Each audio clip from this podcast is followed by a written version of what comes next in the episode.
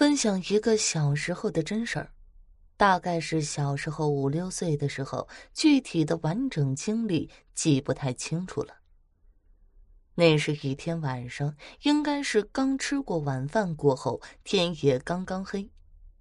在我的记忆中啊，那天是家里办杀猪饭，农村习俗就是杀猪，邀请亲朋好友来家里吃顿饭。但实际上那天并没有吃杀猪饭，就是很普通的一天。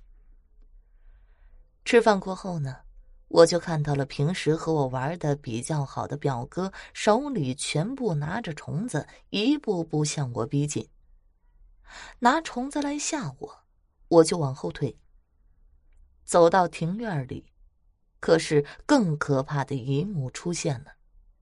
庭院里密密麻麻的，全是各种五颜六色的虫子，各种颜色、各种形状，整个地面上都是，还堆得很厚，全部活着在那儿爬动。厨房门前旁边有一棵树，上面也是爬着一条大蛇。当时真的很害怕，只要是我眼睛看到的地方，在我看来都有虫子或者蛇。